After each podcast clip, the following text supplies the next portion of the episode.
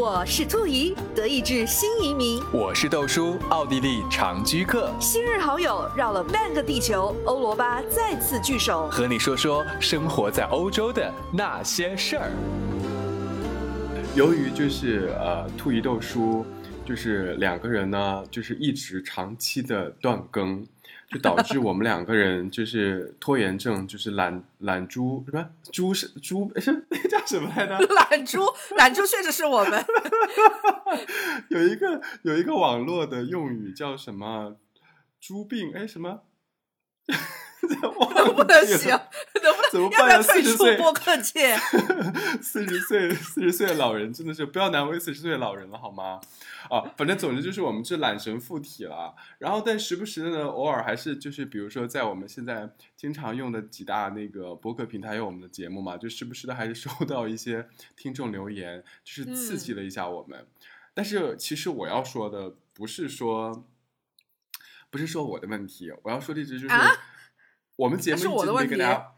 对呀，没跟大家报备，因为就是兔姨就是人生开启了新篇章之后呢，就是断更了，就我们有没有快两年没有啊？没有吧？有一年吧？没有没有，可能就一年吧。就本身做节目，就整一个播客没有做一年，然后就断更，就差不多一年。总而言之，就是刚刚开始，然后就断更了，就这种感觉。对，人生刚刚要起飞，事业刚刚要腾飞，咔嚓，哎。气球剪断了，上天了。气球剪断了，嗯，来了个小天使，把我们气球剪断了。对对对，我要跟我们就是各位为数不多的听友们来报备一下，就是兔姨呢来了欧洲之后呢，就是因为疫情也没什么事儿干嘛，对不对？反正咱们节目也断更了，然后就不如生个娃吧，所以呢就是去生了个娃，然后现在呢娃已经差不多要十个月的时间了，也就是说我们哦我们断更已经十个多十个月了，是不是？都不止断更，因为生娃之前我们就断了嘛。就是你备孕的时候，就是孕吐非常严重的时候，我们已经录不下去啦。真的，所以呢。非常难得，就难能可贵的是，有的时候去扫一扫，就是那些已经积上了灰尘的一些平台的时候，突然发现，哎，怎么会有一个听众留言？就比如说，有些就是朋友就说，哎呀，发现了一个宝藏的频道呀。然后还有一些朋友就是针对我在就我们之前的节目，比如说我有呃我有聊过的，就是在德国看医生，我第一次做手术的经历。但是我现在我觉得我们现在还可以再约一下，就是在。其他不同的欧洲国家，就是生了宝宝的呃小姐妹们一起来聊一下，就说不同的国家，就从怀孕、产检开始，一直到生娃的各种的体验的一个异同的对比，我觉得也是很有趣的。未必对在中国的呃姐妹们有用，但是呢，我觉得就作为一个啊，就是大家今后可以去跟别人聊天的谈资啊，然后或者作为这个。作为大家就是八零后、九零后正大综艺的粉丝啊，就是《世界真奇妙》这个板块呢，一直都是受到这个无比的追捧。主要就是很喜欢看这种当地的风情，怎么看病，怎么生娃，怎么儿童教育。反正，你确定吗？你确定就是之前我们看到的那个正大综艺是有这些板块，看什么生病、生病生娃的吗？我跟你讲，正大综艺要是讲这些的话，其实当年也可能会红哎。当然，当年就是讲那些怎么买水果啊，我记得是什么。嗯，那么到底他们，他们这个超市里的摆放这样一个篮子，到底是什么作用呢？对，是是 something like that 吧？对对对，然后还有一些就是真的是针对我们呃，就是播客的内容有进行一些提问的。我觉得就趁现在我们好不容易回更了，其实也不太知道下一次就是更新什么时候，就赶快回答一下。因为我记得就是在我就是呃在德国做手术的那一期节目当中，就下面就有呃就。就是我们听众就问嘛，就说哎呀，怎么听起来好像很可怕的样子？就说呃，急诊怎么办？就问到了这样子的一个问题，就说你真的是像我们说的一样，就像我最近等了一个呃，我们德语叫 termin，就是一个医医生的一个呃转诊预约，我等了大概三个月。那这个，因为就说医生他会给你开 Ubervisor，就是转诊单，对吧？然后转诊单，然后到了那个预约的时间，基本上这个 U 这个转诊单它只是 valid 三个月的时间，就它只有三个月的时间有效。我这一次是等到这个转诊单都失效了，就我还得再回到医生那里再去开一个转诊单，所以就真的是确实。对，这确实是，呃，在有一些的，比如说像皮肤科呀，或者说像是甚至是 德国骨科，就有一些就特别难约的部门呢，它真的是可能是要等三到四个月呀，甚至更长的时间，半年。专科比较难一些。对的，专科很难，就很多就所以呢，就有听众就问说，哎，那如果我真的是有特别要急的事儿，就真的是病到已经快不行了，就特别危急的情况，那怎么办？那我也跟大家嗯说，其实急诊是 OK 的，就说。呃，医院它都会有急诊科。如果你真的是有一些危及到生命，然后就说你必须当下要解决的事情，你是可以直接去急诊的。直接对，去急如如果你自己能走进去，你就直接走进去；如果连走都不行的话，你就 call 一个白车，就就叫个幺二零，一样也是有那个救护车来救你，然后把你送进医院的，这是一定的。嗯，对，并且呢，很多人在美国的朋友们、听众朋友们听了之后，可能会倒吸一口凉气，因为据我所知呢，如果你在美国 call 一个白车，那个哇啦哇啦的到你家门口，然后很开心的躺着进去了，然后呢，竖着出来之后，然后你可能就会收到天价账单。所以很多在美国的呃美国的一些朋友们，他可能就说，我宁愿是我不管是叫 Uber 啊，叫家人或怎么样，反正总而言之，能不叫白车我就不叫白车。但在欧洲的话呢，一般来说，它可能收费只是收十到十五欧，也就是说折合我们人但是好像如果我没记错的话，那个救护车，如果你是真的好像有必要到救护车的地步，救护车有一部分也是 cover 在你的医保里的吧？对对对，就是他，就是最后他可能会象征性的收一点十十欧、十五欧，那这个就是六七十块钱到一百，块这话。说的不严谨哦，是怎样 收小费的意思吗？象征性。是，然后呢，更有甚者，就说如果说你即即便是已经就说出院的时候，你认为你嗯自己是、呃没有办法坐公共交通去呃回到自己的家的，你其实是可以嗯让医生去开个证明，医生是可以帮你打的士的。就是他即哦便是不不送那个白车，因为白色白车的话，你整一个就说很大阵仗嘛。但是医院是嗯可以帮你打的士，然后呢，医保是可以 cover 这个的士费用的。当然不是说所有我去看个感冒发烧，我也是一定要打个的士回家，这是不 OK 的。就必须嗯要是医生在他认为说哦你的情况确实不太适合去挤公车回家的情况之下的话呢，你是可以让、呃医生去让医院去给你叫 taxi，然后这个部分呢医疗保险呢也是可以 cover 的，所以呢就是不要担心，就是说急诊的时候呃可能就看不上病啊，这个情况是很少的。当然，如果你走进去了之后，医生发现其实你的病并没有那么急，因为呢你知道。有的时候我们会觉得自己你病得快死了，但对医生看起来呢，比别人比你还要死一点。所以有的时候他会进去之后，他会给你，他会给你脸色看哦，他会觉得说，哎，你这样你没有必要过来浪费我们的医疗资源呀。所以就是，对啊，医生会说你再晚来一点呢、你再晚来一点，你的疤都干了。对，就结痂了所以就说，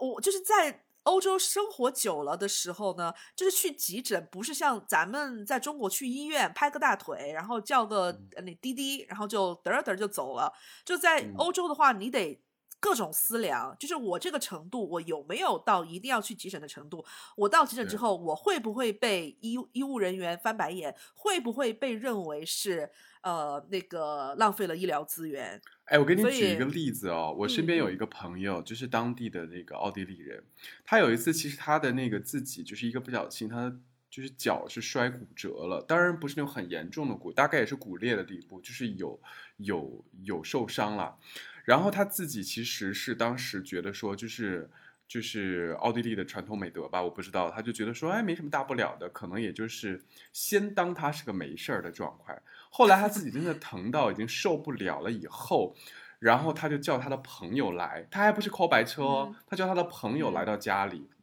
然后他朋友开车把他送进医院，然后他去到医院，居然医生都说他你是怎么忍受的？因为已经脚已经骨折了。他还可以嗯大概，好像差不多在家里待了差小一个礼拜的时间，他才去。我就觉得说，是多能忍呢。然后后来我跟他聊这段故事，他说其实我不知道是不是大多数，但是我觉得可能很多奥地利人都这样。但是我觉得这个不能以以偏概全了哈。但是我觉得你这是一个举例，你就可以看出来，他们对于这件事情真的好像比较看得开，就是忍受度比较高吧。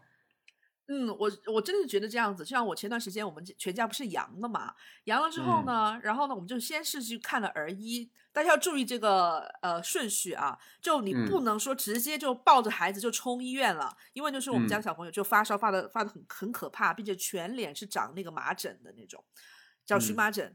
然后呢，我嗯们就先去看了儿医，然后儿医看了之后就说，OK，如果再严重一点的话，你们就可以去急诊了。然后呢，我嗯当时就跟我先生去聊，就说我们什么时候我们自己要有一个线，这个线要画要画好，什么时候去嗯急诊。然后我先生说四十度我们才去急诊，就是宝宝四十度。当天晚上就是我最后一次去查的时候，宝宝是三十九点六。作为老母亲，就是你可能是问一百个中国的老母亲，中国老母亲可能就说，那我肯定已经抱着去医院了，对不对？不管多晚，对啊，已凌晨两点三点，了，已经跳脚啦。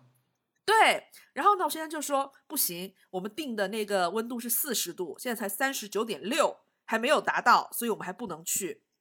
一直到凌晨，一直到凌晨，我就想起来，此时可以插播一个小笑话。一名德国人呢，就是抱着孩子冲出了家门，要去往医院。这个时候，他在一个无人、四下无人的红灯路口停了下来，旁边站着另外一个陌生人。他一看，那个人是一个日本人，就只有两个国家人在乖乖等红灯。但我跟你说，绝对是，就算没有车，德国人是不会闯红灯的，一定不会。嗯嗯，同一个道理，就是他们，就是你老公这个也是比较 typical 的这个德国人啦，就是你看他就是 setting 了一个就是所谓四十度的这个概念，他就真的是，even 他是他的亲儿子，他也就是说没有到四十度啊，还是零点四30度啊，还有我们可以再0.4等度啊，对对对，然后最后是凌晨三点钟的时候，就宝宝已经就是病的，就发烧发的已经说胡话，就是开始了呃呃呃，就是没办法睡觉了。然后我说不行，我要测一下。然后呢，蒸汽呀，四十一度啊，终于为自己获得了可以去急诊的机会呀，老掌泪纵横呀。所以就就真的 是三个小时之后，终于获得了去急诊的机会。这个时候呢，嗯，然后爸爸他就真的是突然间非常的紧张。其实他紧张的，他害怕的，但就是因嗯为他给自己设了条线在这里，作为一个德国人，他没有办法去，就说我自己设了个线，我自己又打破它，这个是？impossible。那你说说，你说说这德国人何苦呢？你说说，是，所以就说，哎，我们最后呢，四十度的时候就去了那个呃医院，结果呢，嗯去了医院等了两个小时之后，因为其实去医院之前我们就塞了那个就说就是呃降烧的药嘛，退烧的药。其实嗯去到之后呢，他就已经没有四十了，大概三十九点多。我们确实嗯是受到了护士的白眼，就是那种真的，什么东西？凌晨你们开车跑到医院，还没有上四十，你们何苦呢？就他量完体温之后，就是恨不得要我的那种，恨不得要揍我的那种，你知道吗？啧啧啧，就是啊！说三十九点多，就那种表情，就是 Excuse me, why are you here？就那种表情。所以我就很理解为什么就德国人就一定要卡到四十度，因为就是没有人想要去，就是去受那种白眼。那当然，可能我脸皮比嗯较厚，你即便是这样白眼我，但是我孩子的就是呃安全，就是他的生命安危最重要啊！，对，比较重要呀。因为我在跟我先生说，我说你看，还有就是很多就是什么呃发烧发傻了呀，或者说什么耳朵发聋了呀，然后我先生就拒不承认，说不可能，没有这种事儿。然后我就就非常难跟他们讲道理，然后最后我就想，我只能说哇，孩子争气呀，烧到了四十一度啊，唉，哎，以上言论呢，均代表这个个人立场哈，与本台立场无关。嘉宾个人言论，就是就是这个真的只是当笑话听一下。毕竟呃，even 这是他的自己的亲儿子，但是大家也还是觉得这是斟酌哈，就是这真的是太大的文化差异了。以及嗯因为今天没有办法，一说到看病这个事情，每次说到看病的事情，真的是可以滔滔不绝讲很多的例子。是像就是我们其实每一个人，就是在停更的这段时间里面，我们大家都经历了就是这个疫情带来的这些各种的这些呃身体上的变化啊，而且我们两家都阳过了，这些这些事情其实我们都没还没跟大家慢慢去聊。说到这儿的时候呢，就是刚好聊起来了，我们就就想到这些当时的这些细节，嗯。真的是气不打一处来，真的是就服了这些奥德人民。是你知道吗？我们全家三个人，就理论上来说，如果你自测阳性之后，你是可以去找机构去测 PCR 的，因为 PCR 这个是官方认可的，就说你自己自测阳，然后你不可能就说把那个自测的那个小那个小双杠，然后寄给官方说，哎，你看我阳了，卫生部帮我去登记一下吧。对吧？嗯所以就说大家嗯看到的所谓的、呃德国每一天有多少新增的 case，或者说奥地利有多少新增的 case，都是基嗯于真正的 PCR，、就在那个呃 test center，就是那个检测中心的 PCR 的这样子的数据。已经很夸张了，是不是？每天已经上万人。虽然说那个德国就相当于两个广东省嘛，我们经常这样说。呃，但是呢，嗯就每天有几万啊、五万啊，或者怎么样，就是各种的数据。但这个数字它是就是应检尽检，应测尽测，应有尽有吗？啊肯定是不是的。为什么？因为我就可以用亲身经历告诉大家，我本人，我们全家三呃一家三口，只有宝宝一个人是测了 PCR，是因为他去了医院，他去了急诊。所以他是有机会测 PCR，然后呢，他阳嗯了之后，然后我们就开始打电话去呃给那个就是卫生卫生部门，就说，哎，你好，嗯我们我们呃阳了，我觉得我们阳了，我们请问我们可以去哪里去 PCR 呢？他就说，哦，你因为你阳了，你已经不能去检测中心了。因为你已经有嗯症状了，如果你还大摇大摆的嘚嘚嘚跑去检测中心，那不是就是会有更多的可能有密接啊之类的。他说你必须去家嗯庭医生那里去检测。然后呢，于是我们打电话给家庭医生，家庭医生就说拒绝，不可能，你们嗯知道自己已经阳了，你还过来测 PCR。所以就说我们被两边一直踢球，一直踢球，一直到我们已经转阴了，我们都没有办法测到 PCR，并且这个就是对，就是奥德两国在这个细节上面还是有一些区别吧。反正嗯德国就像你刚才说的这样，就是它暂时这个这个 solution 解决方法，反正就是有点小小的混乱嘛，听起来好像有点混乱。我这边呢，就是关于这个呃阳和不阳，以及就阳了以后怎么解决呢？当时我的亲身经历是这样子的，因为现阶段就是大家对于阳这件事情好像已经开始有点。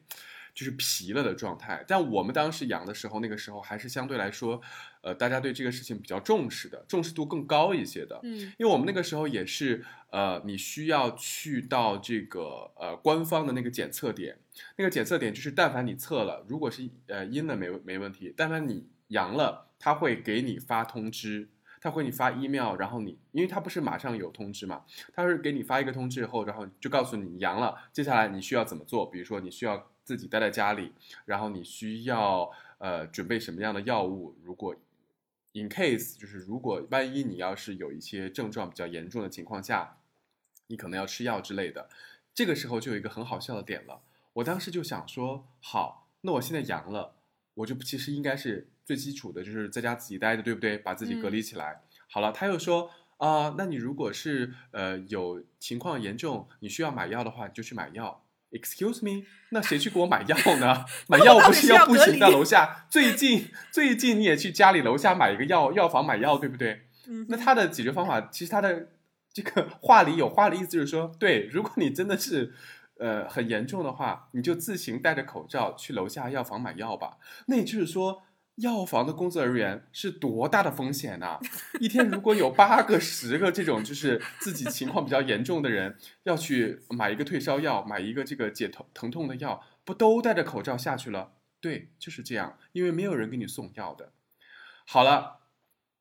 那在家待着吧。那我又想到了一个问题，那如果我们这种乖乖的平头老百姓也就罢了，就在家好好待着，是不是有些人情况不严重？因为大家都知道，其实有很多人是就是非非非症状啊，对吗？就是无症状呃，就是那种对无症状的，还有人就是说那种呃，就是呃病情比较轻的，就是没什么反应，他阳了以后，他其实身体没有什么特别大的变化，小咳嗽几声，也不头疼脑热的这种人，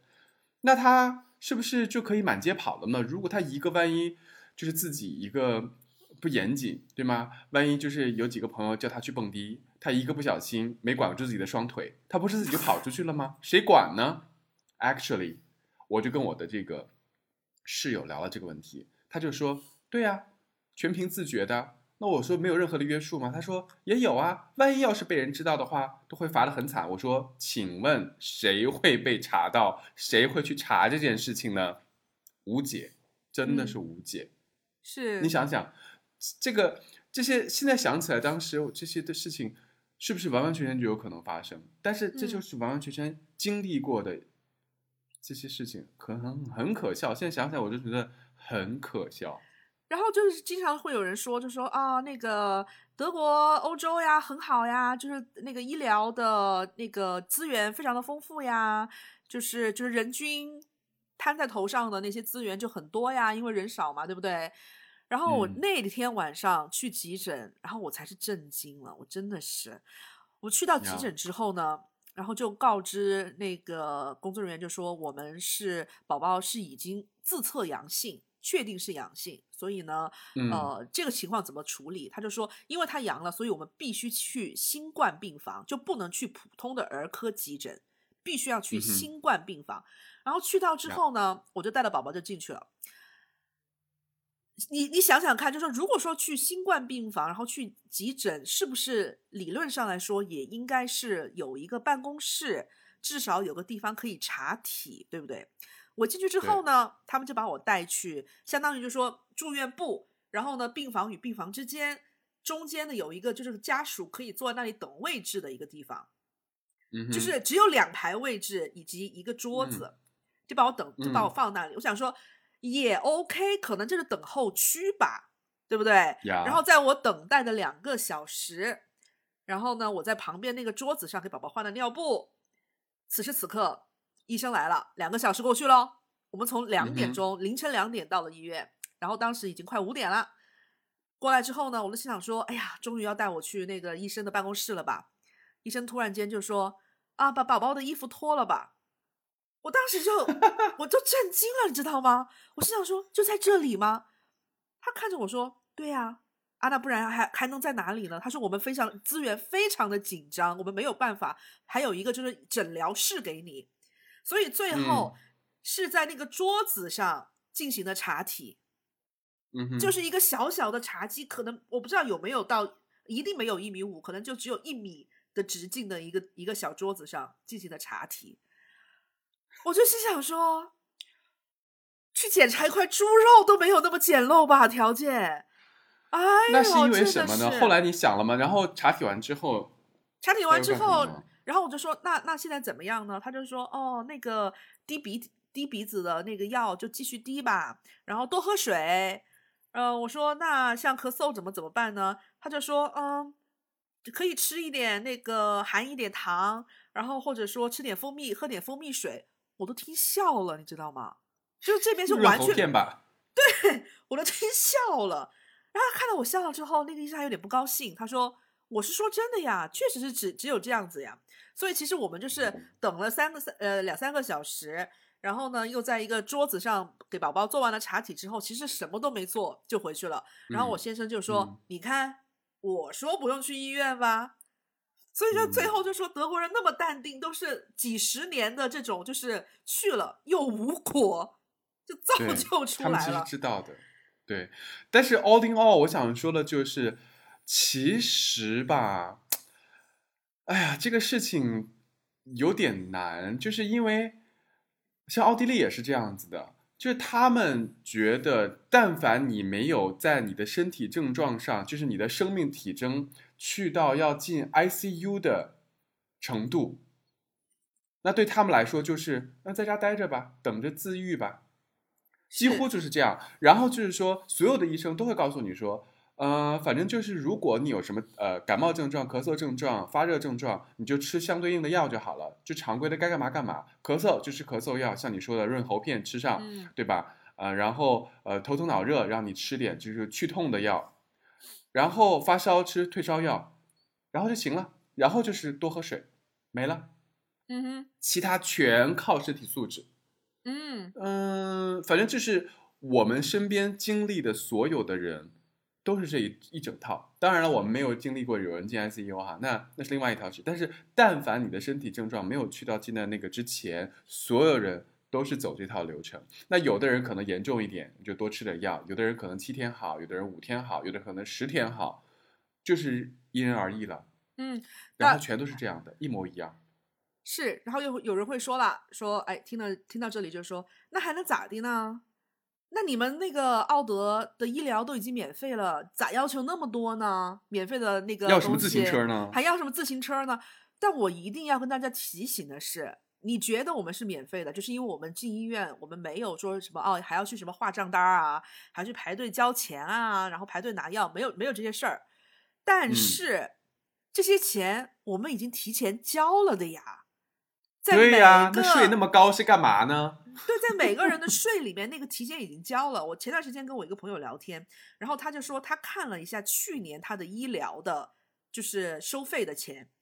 然后这个嗯钱不够他每就是一整年哦，十二个月他花在就在医疗上的花销，就是他去看病。然后去、嗯呃买那个免费的药，因为你知道买药其实也不是完全免费，它有不同颜色的对对对的那个呃那个处方单，有些你是要给钱的，当然有些是可以免费的啊。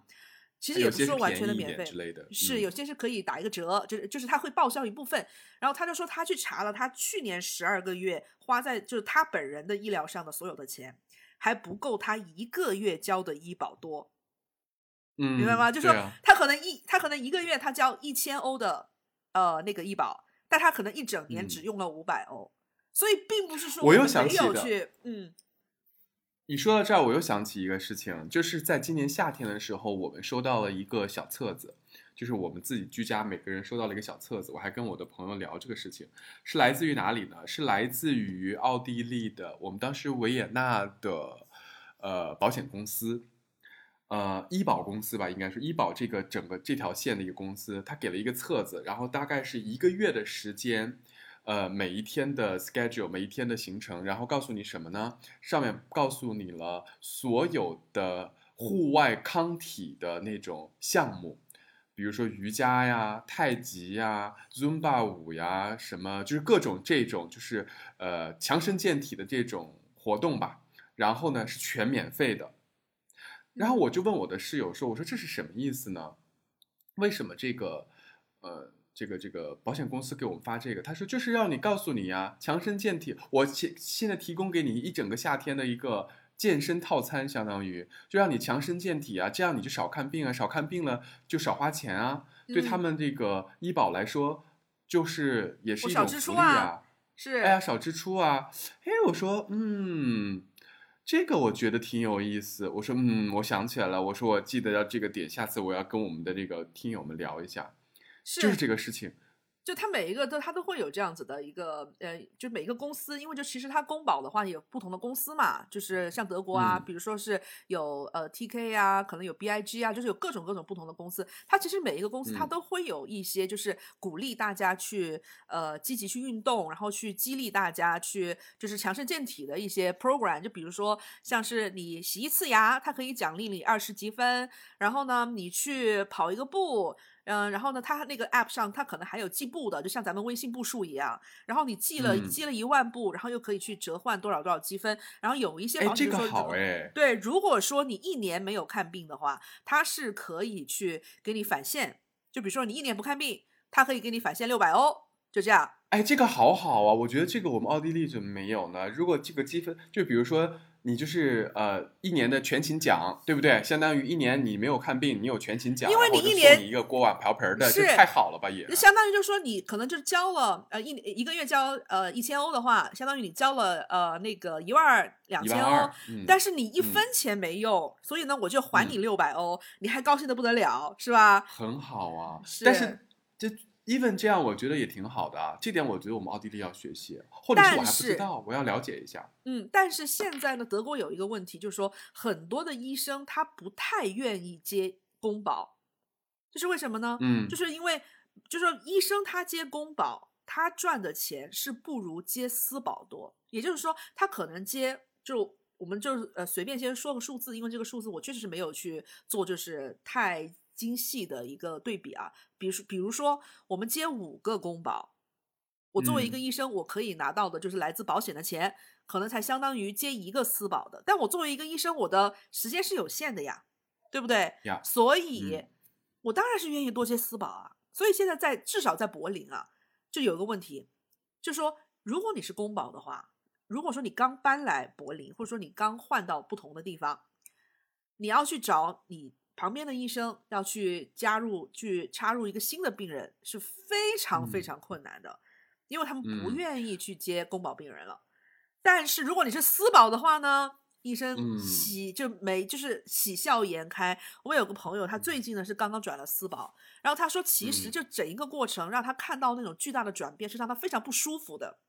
他说他嗯就是转了私保之后，对他转了私保之后，他说不仅是约医生快了很多，特别快，因为私保你就有插队的权利，就像我们像刚才我们在嗯节目开始说的，有优势，可能我们要等半年，等那个呃什么的，就等到就是转诊单都过期了的这样子的医生，这种专科医生。嗯但是如果你是私保的话，你可以插队，并且医生也愿哦意接收你，对不对？嗯因为我接收嗯你会有更多的钱啊，并且他说，以前在公保的时候，他可能去要求要去做什么样的检查，医生都会说啊不嗯用，我我认为你不用。但是接了私保嗯。之后，医生就同样一个医生会主嗯。动 offer 你非常多的诊疗方案，了解，嗯，所以他就说，就这种区别让他看到，就是说，哦，那是否是我以前其实我是需要这些诊疗，但是因为我是公保，你不愿意给我 offer，还是说现在我是私保了，你可以在对我的一个诊疗当中，你可以有更多的佣金，所以你过度嗯。治疗我了。但是就是，嗯不管是哪一种这个，不得而知。说，实在的，这个你没有办法，我们我们没有办，我们只能有这种设想。但是说实在的，你没有办法完全去衡量到底是前者还是后者。但是我想到了另外一个问题啊，就是这样的问题对于老百姓来说，其实也相对来说还是还是怎么说呢？也是公平的吧，因为是这样子的，医生就是接公保和私保哈。如果一个医生他能两个保险都接的话，他有一个问题啊，公保是几乎全全社会的人都有的，但是私保的比例是多少呢？这个很嗯还是还是有很大的差别的，这个你要知道，就是相当于这个医生他选择走质还是走量，对吗？他同样一个情况下，就像你说的，他呃他呃就是接一个公保和接一个私保，可能花的时间如果说是一样的情况下，一个医生他不可能只接私保，完全不接公保吧？当然了，也有那种专门的私保医生就不一样哈，但这是量的问题了，又又还是有有有有调整和有有比例平衡的，我觉得。你这个说法非常的好，那这个就会造成什么样的问题呢？这个就会造成医疗资源的嗯不平衡的问题。因为你想想看，如果你是一个医生，你明知道就是说，如果你旁边的私保病人多的话，你可以有更多的收入。此时此刻，你要开一嗯个诊所，你会开到什么地方？有钱人多的地方，对不对？比如说我在维也纳的话，我开一区；我在呃那个柏林的话，我开在夏洛滕堡，开在 Charlottenburg，或者说是在卡德韦附近，对吧？然后开在西柏林，所以就说这造成什么样的问题呢？医疗资源在某些地方会过度集中，然后呢，但是在东边，在我们东边，因为东边你可以预见的是，比如说是在我们就是东边，就是马上要出柏林的地方，你可能一千个人没有一个公保，但是如果你在西柏林，有可能一千个人里面有嗯。五百个人是公保，哎哎是私保，嗯，就是你在东边可能一千个人里面没有一个私保，但是你在西柏林的话，可能是一千个人里面有五百个私保。嗯。那就是说，你把你的诊所全部集中在西柏林，那你收到私保病人的可能性会更大，这就会造成一个问题：所有的医疗的，就是只要但凡要开诊所的，都往西边跑，这样就造成了就是东西部。因为东柏林跟西柏林就本身就是东德跟西德嘛，其实三十多年过去了之后，我在我是在多多少少还是有不是多多少少，是非常明显的差距。就特别是我在柏林嗯生活的话，因为柏林本身又分东西，就是我是可以非常嗯集中的感受得到东西部的差距的。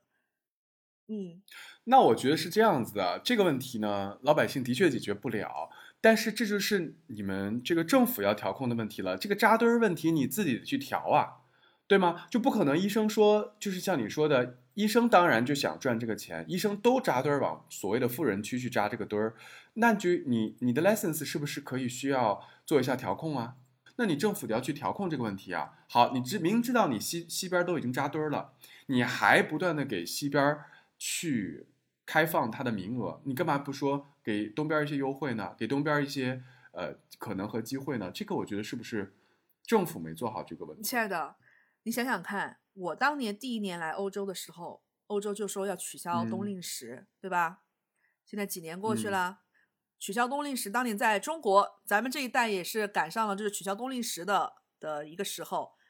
咱们多快就取嗯消了，说取消就取消，突然间那一年就没了，对吧？欧洲三年了，嗯冬令时还没有取消，所以你要就是想当然的会觉得说政府应该来做这件事情。抱歉，其实欧洲很多国家的政府，他们都属于小政府，就是他不做微操的，他没有办法去。还有就是他们他们没有办法对于那种他们还是有的时候他比如说各州啊各各地方它分得很细，他没有办法做那种大的宏观的，就是一刀切的事情。很多东西就是没有办法一下子执行，也可能这个是很关键的问题，就是你行我不行，你能做这个事儿，我这个地方做不了。这个有很多很多国家其实都是这样子的，在欧洲。嗯，因为就说这个要他要说要形成，就从政策法规上要去规限这些东西是很难很难的。首先，这个符合民主吗？这是我自己的意愿呀，嗯我想要在西边看，你为什么要一定让我东东要投票？投票。是的，所以就是你可能就从各个议会，然后到那个大法院或者怎么样，就是你要把这个事情要落实下来，这个太难了。我不觉得这个是可以做成的一件事情。对，虽然说可能就是现实是这样，但是说到这儿，我突然也有一个思考，我我我想到一个事情，这个你我我们俩以前也聊过，就是我突然想到了新加坡的那个社区构成这个问题。嗯嗯这个我觉得就是一个在这个角度上一个很好的例子，就是政府的这个调控是很很很很起作用的，因为新加坡它也是一个大的这个移民国家，来自于各个呃各个这个背景的人啊，印度人对吗？华人。还有当地新加坡人，包括宗教，包括啊啊啊这个国家背景等等都不一样。因为我据我所知，新加坡就是有这种每一个大社区，它是有这个啊、你的这个社会属性的一个调整。它有人就比如这个种，它有这个这个人种，就是人种对人种和社会属性的调有比例的调整。那这个事情我就觉得很好的，就是一种代，就是他就可以想到这个地方为什么能够呃需要这样做，不就是为了要啊、所谓的更和谐吗？对吗？他不就是做到了一个从从大的方向上做这样一个调整，就是很我记得是很严格的。就我这个小区这栋楼里面是五个或者是十个印度人，就只能是一个十个印度人，就就饱和了。其他的房子空着，也要等着，比如说中国人来，或者说是呃呃呃呃呃本地人来。我觉得这个就就很 make sense 啊。呃，我觉得这不是一回事儿，因为人种和阶级这是完全两个概念。就说你人种不代表阶级、啊，你觉得是这个事情它更 urgent 一些，对吗？就它不不更不不不更它，所以它可以做到这样。因为你说的意思就是说，它就可从从不同的人种来分到一个一个社区，但这个是跟我说的就是说，有钱人扎堆，这个是完全是两回事儿。他可能是不同的人种，但是他可能是同一个阶级的，你明白吗？就是不管我是中国人，我是印度人，还是我是欧美人，我一个月我住在这个小区，那证明就说我是可以 afford 得了这个小区的租金的，所以我的收入是一样的。我举这个例子是另外一个方向，我举的例子是说这个新加坡政府做一件事调控的这个方向，我不是说这个呃这个人种问题的方向，就是我的意思是说，如果柏林能够，我举个例子哈，就是如果柏林能够像对这种事情一样，对对这个调控诊所的分布的问题，你懂我意思吧？是这个意思。现在我不得不说的是，柏林可能是做这件事情做的最好的一个地方，因为即便是你在一百万买一套一百万欧元买一套 flat 的小区，它嗯一定会有就是一定比例的给哈四家庭。什么叫哈四？哈四就是 Hartz IV，就是德国这边的，就说领救济，相当于穷人，就说你是可以免费的住进一百万。呃，就说，比如说我们一一起去一一起去买房，像我们这种有收入的家庭，需要支付一百万欧元去买一个 flat。我的隔壁可能是一个完全没有工作，然后呃，并且是那个呃政府帮他们交房租的这样子的一个家庭。德国柏林几乎所有的新建的呃一些楼盘都会有一定比例，嗯是一定一定要给这些家庭的。他们也他们也在调这个，其实他们是在做这件事情调的很好，对吗？对，但是这还是那那还是那个那那句话，对，既然能这个事情能调得很好，为什么不能把诊所的分布不不不，调的更好一亲爱的，你没有想清楚这个问题，就是说这个还是因为诊所，我们刚才说了，诊所它是通过根据那个当地的一个收入，就是这有多少人可以买私保，就说我虽然说就是贵的和便宜的都会有领救济的家庭，但是我一百万一套房子领救济，呃，然后呢，那里面可能会出的私保就比三十万买一套房子要出的私保的可能性要大。你你有没有想清楚这个问题？啊，我懂了，我懂了，我懂你的意思，就是说这一区这一区的私保需求本身就高，因为他们这个人就有钱，他可以买得买得起私保。没错，就是如果说我们测呃选另外一张图表来看这个地图的话，就是它一定有一个图表，就是在这个呃柏林的地图上，私保人买私保的人群的一个分住住宅分布，就是收入那个人群嘛某一个区一定是红点儿很多的，那每哦，那我懂了，嗯就这一区它本身就红点儿就很多，就是私保人群本身就高。那对于保险公司来说，它也它也希望鼓励那些我的我服务的人，你在这个地方，我的私保私保的诊所就得多嘛。所以像我们现在住东边的话，我们要去看病的话，基本上都要去到夏洛滕堡那边，因为那边的好医生是最嗯多的。因为为什么？因为那边有钱人多。你说他们有没有？就说那个领救济的家庭肯定也有，就像我说的一样，柏林是嗯我见过的最社会主义、最共产主义的一个一个城市。嗯，就他真的是嗯会把人、人口拉很平，就是把那个阶级拉得非常那惨的就是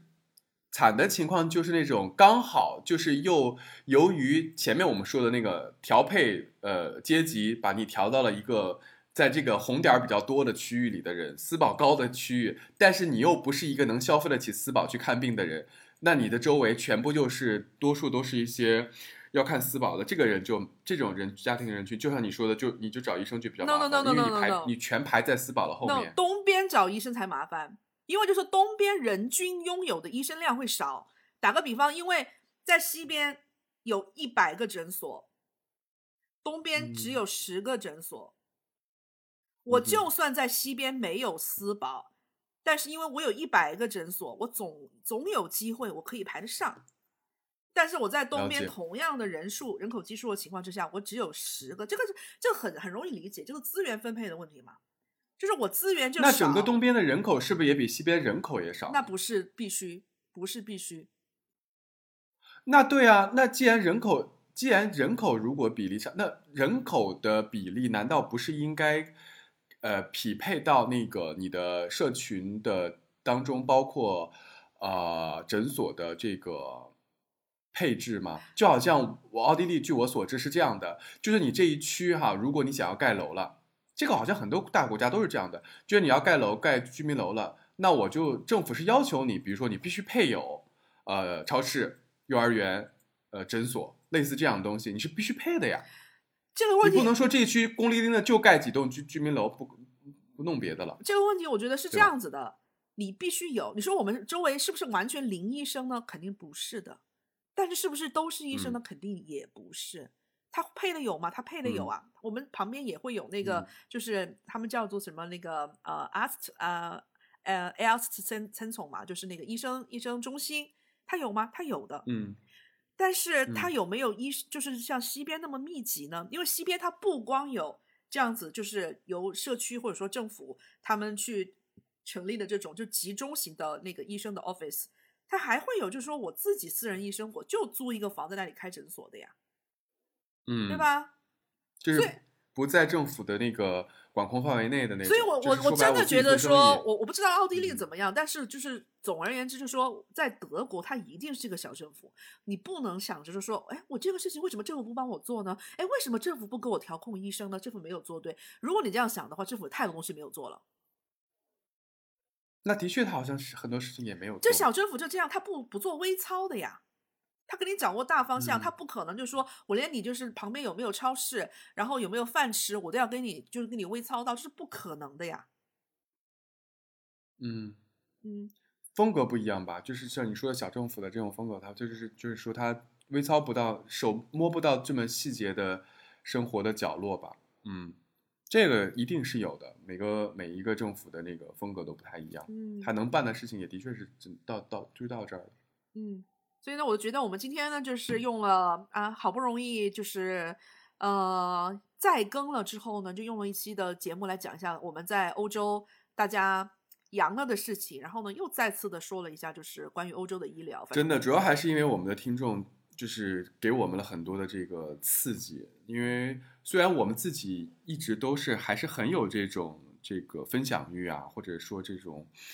嗯每次想要表达的这种欲望的，但经常会被现实的这个这个巴掌打得啪啪的，嗯有娃一哭我们就没法录下去了，真的也是没有办法。但是我不得不说的是，就其实咱们就是一开始取这个名字，就是兔姨豆叔，呃，说欧洲的时候呢，也单纯是因为我们在欧洲，虽然我们的本意呢，也就是说一下欧洲的吃吃喝喝啊之类的，但是呢，可能也是被嗯我们的这个名字带衰了吧。就咱们自从取了这个名字之后呢，欧洲现在热热议的话题不要太多哦，像欧洲，你给我你给我讲点儿，你给我讲点儿心好不好？没有必要为我们这个节目不断的给我们这个给我们生成这么多的素材。这些素材也忒多了，我们都说不过来，我们想断更都断不了，可不是真的吗被点播，我跟你讲，我这边的平台也是不断的被点播，说你能不能说说这事儿，能不能说说那事儿？哎呦，还有点歌呢，还有就是呃，看到听众朋友说，嗯能不能说一下能源危机啊？那是不是今年的那嗯个德国的冬天确实没有那个煤气，没有天然气啦？然后俄乌战争对对欧洲的带来了什么样的就是实际上的改变啊？物价是不是真的涨了十倍啊？暖气费有没有涨十倍啊？还有就是什么啊？那个意大利和瑞典极右翼都上台啦，你们两个怎么看呀？太多东西可以聊了。其实呢，我们也是希望，就是说，嗯反正今天开了个头吧，反正就是我们今后也是希望，就确实可以把这些问题都好好的捋一下，因为毕竟就是除了公众号上面可以看到的信息，其实我们在